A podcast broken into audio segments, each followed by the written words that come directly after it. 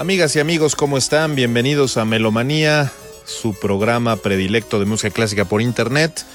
En esta ocasión, en una mini emisión.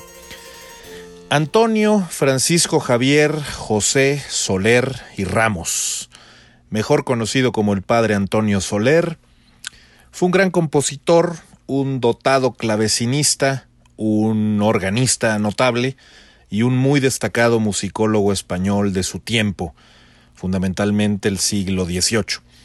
Soler es sobre todo célebre por su vasta obra para teclado, que da cuenta del tránsito del barroco al clasicismo y de los frutos que cosecha el paso del gran Domenico Scarlatti por España en el siglo XVIII.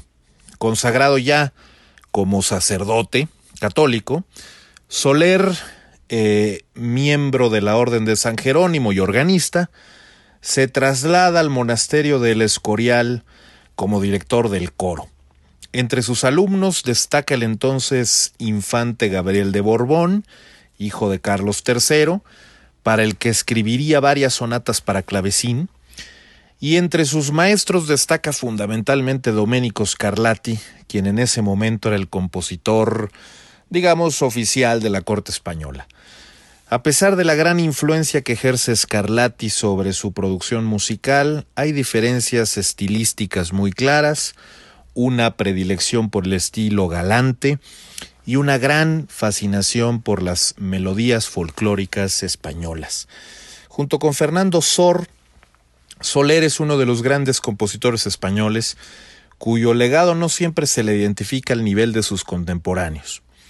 Aunque Soler ocasionalmente empleó la forma de tema y variaciones, ninguna obra se puede comparar en magnitud al fandango que se basa en la técnica del ostinato, una secuencia de notas que aparece repetitivamente con formulaciones cambiantes y que soporta una exhaustiva y virtuosísima exploración de las capacidades de un clavecín para hacernos literalmente bailar.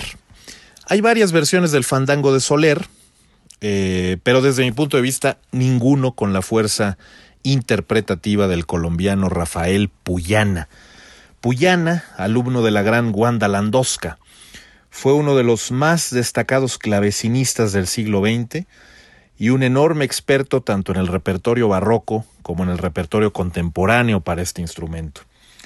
Luego de su paso por los cursos de Landowska, cursa estudios de composición en París con Nadia Boulanger, de quien nos hemos ocupado en este espacio. Como gran intérprete de música antigua, con predilección especial por el repertorio español, es ciertamente el antecedente más preclaro de su alumno Jordi Sabal, a quien por cierto le recomienda estudiar la viola da gamba. Inspiró a varios compositores como Monsalvage y Monpou a crear obras que le fueron dedicadas y fue pionero en la interpretación y la divulgación de grandes obras para el clavecín de compositores como Manuel de Falla o Francis Poulenc, Grabó versiones realmente notables de las sonatas de Scarlatti, las partitas de Bach y desde luego varios discos de música española. De uno de ellos, precisamente, extraigo la selección de hoy. Con ustedes, El Fandango del Padre Soler, una obra que le costó en su momento una severa reprimenda de su superior en el monasterio. Se imaginarán de inmediato por qué.